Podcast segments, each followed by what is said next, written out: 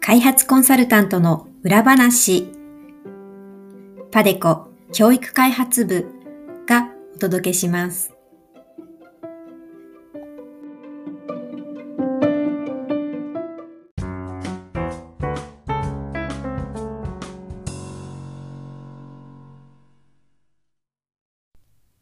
皆さんこんにちは。パデコ教育開発部連続シリーズコンサルタントの裏話へようこそ。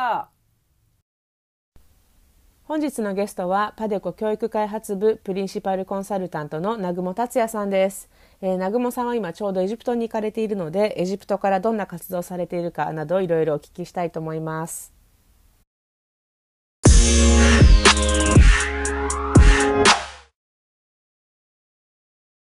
えー、南雲さん、こんにちは。はい、こんにちは。今日はあの朝早くからありがとうございます。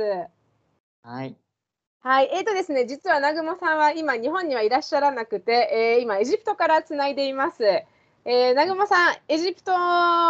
いつからそちらにいらっしゃいますか、今回は？今回はあの2月の20日から来て、もう1か月半ぐらい経ちます。えー、エジプト1か月半ですか？エジプトってどういう国ですか？一言で言うと、まあ、まあ、皆さんご存知のピラミッド、あと、それからナイル川、えっ、ー、と、このどちらも今いるホテルの部屋から見えます。あ、そうなんですね。カイロに、首都にいらっしゃるんですね。はい、そうですね、カイロですね。はい。えー、エジプト私も行ったことありますけど、あのー、あ、そうなんですね。はい、もう学生の時行きましたけれども、あの、はい、ピラミッドの前に本当にケンタッキーがあるんだなって、あ、ピザハットでしたっけ？はい、まあそんなのがありましたね。とかエジプト、えーと、プロジェクトで今行かれてるってことなんですけども、えーと、エジプトでどんなプロジェクトをされてるかちょっとあの聞いてる皆さんにご紹介いただけますか？はいあの工業高校の先生ですねにその日本式のあの指導の方法を教えるというような内容になります。えーと、日本式のって言いますとどどういう感じですか？あの日本式の授業っていうと。はい、あの基本的には、まず基本、基礎、基礎を重視すると。で、それからあと基礎を繰り返し教える。で、これが、あの大きな部分になります。で、えっと、まあ、よその国とかですとね、あの、基礎ではなくて、えっと、現場で即使えるものを、えー、教えることを重視したりする国もあるんですけど、日本は完全に基礎を重視してます。そこが大きな違いです。結構このプロジェクト長いですよね。2017年の4月からなので、もう丸々4年経ちますね。であのちなみにエジプト、今回、えっと、このプロジェクトでよく行かれるということなんですけれども、あの、はい、エジプト、このプロジェクトが始まる前からも結構頻繁に行かれてたと聞いていますけれども。あそうですね、このプロジェクトの調査の段階から入ってるので、で、2015年の8月ぐらいに初めてエジプトに入ってるので、今年で7年ぐらい経つかなと思います。結構長いですね。長いですね。えー、あのいろいろやっぱり7年、まあ、約10年ですけども10年間いろいろそうやってエジプト行ったり来たりしてるといろいろ変化が見られると思うんですけれどもあの特に今回コロナということで、えーと、コロナの前とコロナの後とやっぱりこう変化見られますか？はい、えっと、まあ、変化があるといえばある、ないといえばないというような感じで、あのえー、街中の人は、ほとんど、まあ、マスクはしてないかなというふうな印象ですね。マスクをしてる人は、してる人は、まあ、1、2割程度で、まあ、そのぐらいなので、あのー、あまり、えー、街中で見てると、そんなに変わってるような印象はないです。ビルの中に入ると、またこれが状況ガラッと変わって、そのビルによって、あの、してるビル、してないビルというようなのが、まあ、だいぶ違うのかなという、そういう印象です。ちなみにコロナの状況自体はどうなんですか、エジプト、今。えっと、実はその、あの、PCR の検査はすごく絞られているので、検査数自体はあまり当てにはならないんですけれど、なので、まあ、死亡者数でまあ判断すると、えー、日本とそんなに変わんないのかなと人口は日本とエジプトそんなに変わらないので、エジプトも人口1億いますので、で、それで今死亡者数が日本より2割ぐらい多いというような、そういう印象です。あそういう今のデータですね。はい。はい。ちなみに、あのー活動ですけれども、あの学校に行かれたりするんですか、今。学校も行ってますし、あと地方の教育事務所も行ってたりしてですね、えーっと、なので地方には結構頻繁に行ってて、あの、ポートサイドっていう街や、クエシナっていうところ、オープールやバンハとか、いろんな、えー地方に行ってて、で、そこでその、あの、地方の教育事務所であるとか、まあ、学校であるとか、そういうところに行ってます。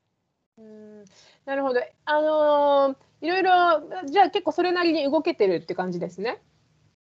そうですね。あの、あの、現地でしかできないことは、あの、ホテルから出て、で、それ以外ですね、その、あの、そういう情報を取りまとめたりするような仕事は、まあ基本的にはホテルで、えーまあ、在宅勤務でやるというところで、事務所、プロジェクトの事務所もあるので、そこも、まあ、週に1回ぐらい行くというような感じで、週に 2,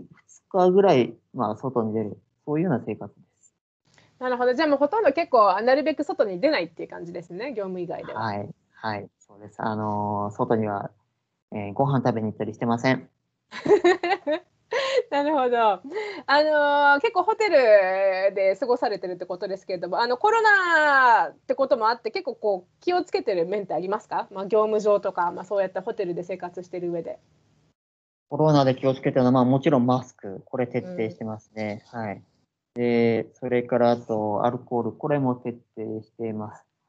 でそれからあと、車で移動が、地方に行くときは車で移動するので、だけどまあドライバーと私以外は基本的に乗らないようにして、で、ローカルスタッフが行くときは別の車で行くということも徹底しています。で、さらにさ、ドライバーと2人の間は、あの、ドライバーもマスクをして、で、えー、2箇所以上の窓を開けて、えー換気も徹底するというようなところ。で、さらにその地方に行くときには、まあ、あのーえー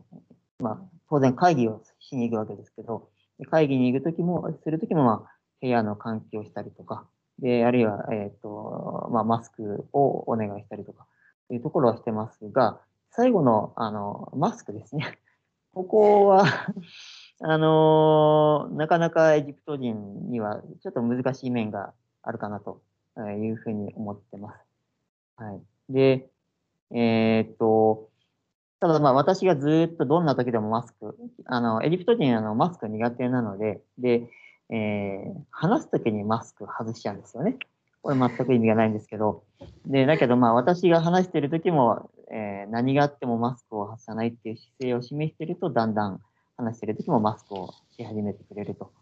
ういうようなところで、ある程度、あのーまあ、こちらの、えーっと動きも尊重しつしてくれつつ、でも自分たちのスタンスも維持するというような、まあ、そういうところがエジプト人らしいのかなというふうに思います。なるほど。あのマスクの話わかります？あの私あのフランスで結構長い間生活してましたけれども、あの、うんマスク文化はないですね。やない。逆にマスク今まあ今はちょっとさすがに変わってきてるとはいえども、今でもやっぱマスクそんなに日本ほど浸透していないし、逆にマスクしてると変な目で見られるっていう。うん。この、ま、コロナの中でもマスクはしないんですか？そういうところだと。いややっぱさすがにしてる人多いですけれども、日本ほどやっぱりしてる人の率はないかなっていう。うんやっぱりあの、まあ、文化っていうか習慣の違いですかね。うん、うん、うん。そうですよね。不思議ですね。まあ、マスクしなくても感染しないのかなっていうのがちょっとわからないんですけど。わからないです。そこら辺はあの、うんもうなんかミステリーというかどうなんだろうっていう。あの、うんでもやっぱあれですね。あの国によっていろいろあのこのコロナに対する姿勢っていうか考え方も違うですけども、あのエジプトでもあのマスク以外にもなんか感じることありますか？そういうの。マスク以外でこのエジプト人の変化ですか？はい。地方に行くとあんまりないんですよね。あのーえー相変わらず握手を求めて、えー来られたりはするんですけれど、えーっと、だけどまあ僕が握手をしないでこう胸に手を当てるだけの仕草にすると、向こうもはっと気づいて、で、あ、そういえば、握手しちゃいけないんだったと。一応政府の方からも、あの、まあ、マスクもしろとか、えっ、と、握手は禁止とか、で、距離は取れとか、そういうような指示は出てはいるんですけど、なかなか習慣化できないので、あの、まあ、言われると、はってなったり、えー、するっていうところですね。はい。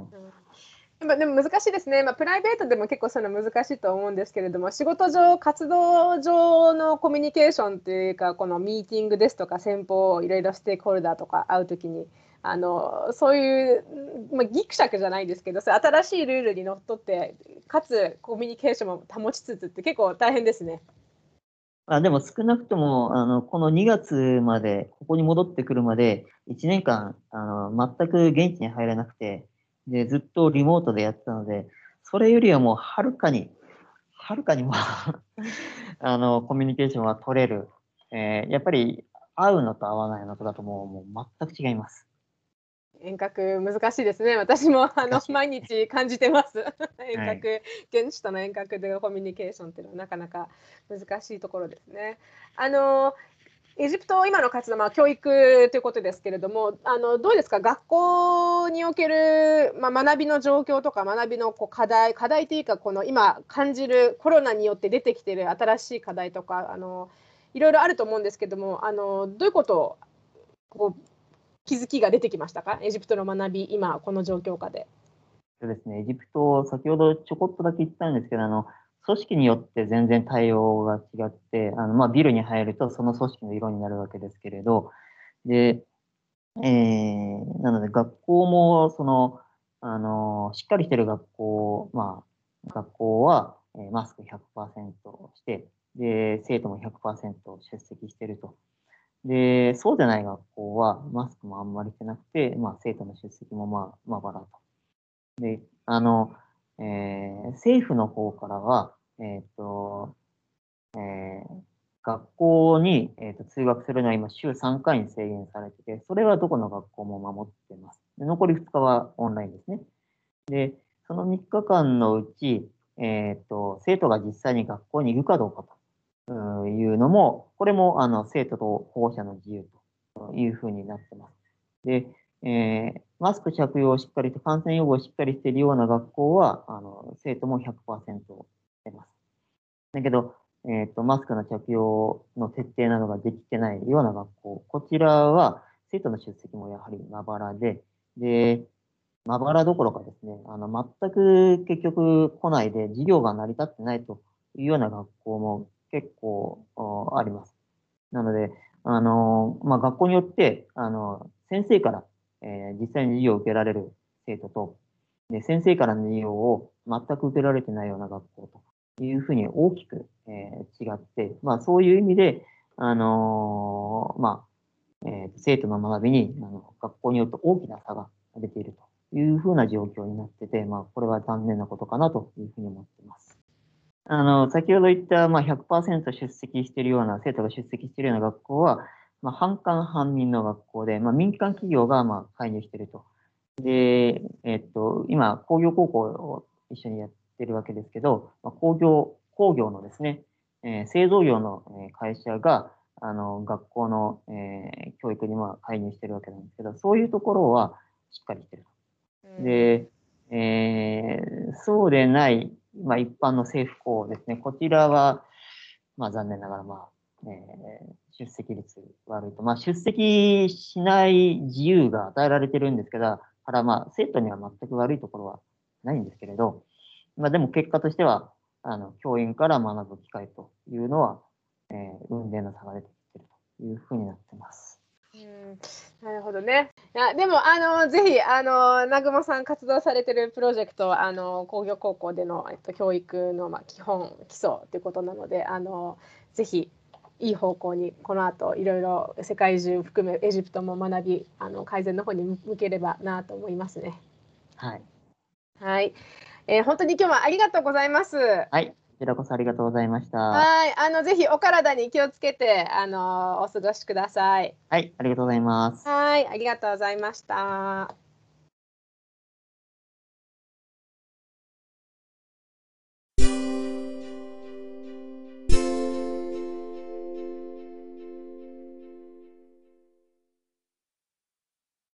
番組では皆様からのコメントやリクエストも募集しています。えー、番組で扱ってほしいテーマ、質問、ご意見、ご感想などありましたら、えー、ぜひパデコ教育開発部の Facebook、Twitter、YouTube にお寄せください。えー、ウェブでパデコエデュケーションと検索しますと、えー、パデコ教育開発部の Facebook、Twitter、YouTube などにアクセスできますので、えー、皆様からのリクエストなどをぜひお待ちしております。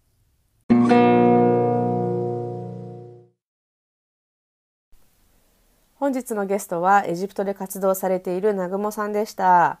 えー、エジプトにおけるいろいろな活動の話ですとかあとは、まあ、あのやはりこのコロナによってどういった影響があの教育の現場に生じてきているのかなどいろいろお話をいただきましたけれどもやっぱり国が変わればいろいろあの影響の内容も違うんだなって改めて思いました。まあ、だけれどもあの出張地方出張に行かれた時の話とかでもあったようにいろいろとやっぱりそういったあの困難な状況の中でもいろいろ工夫をしてあの対処して前に進むのがやはりコンサルタントなんだなってあの改めていろいろ思いました。ありがとうございました。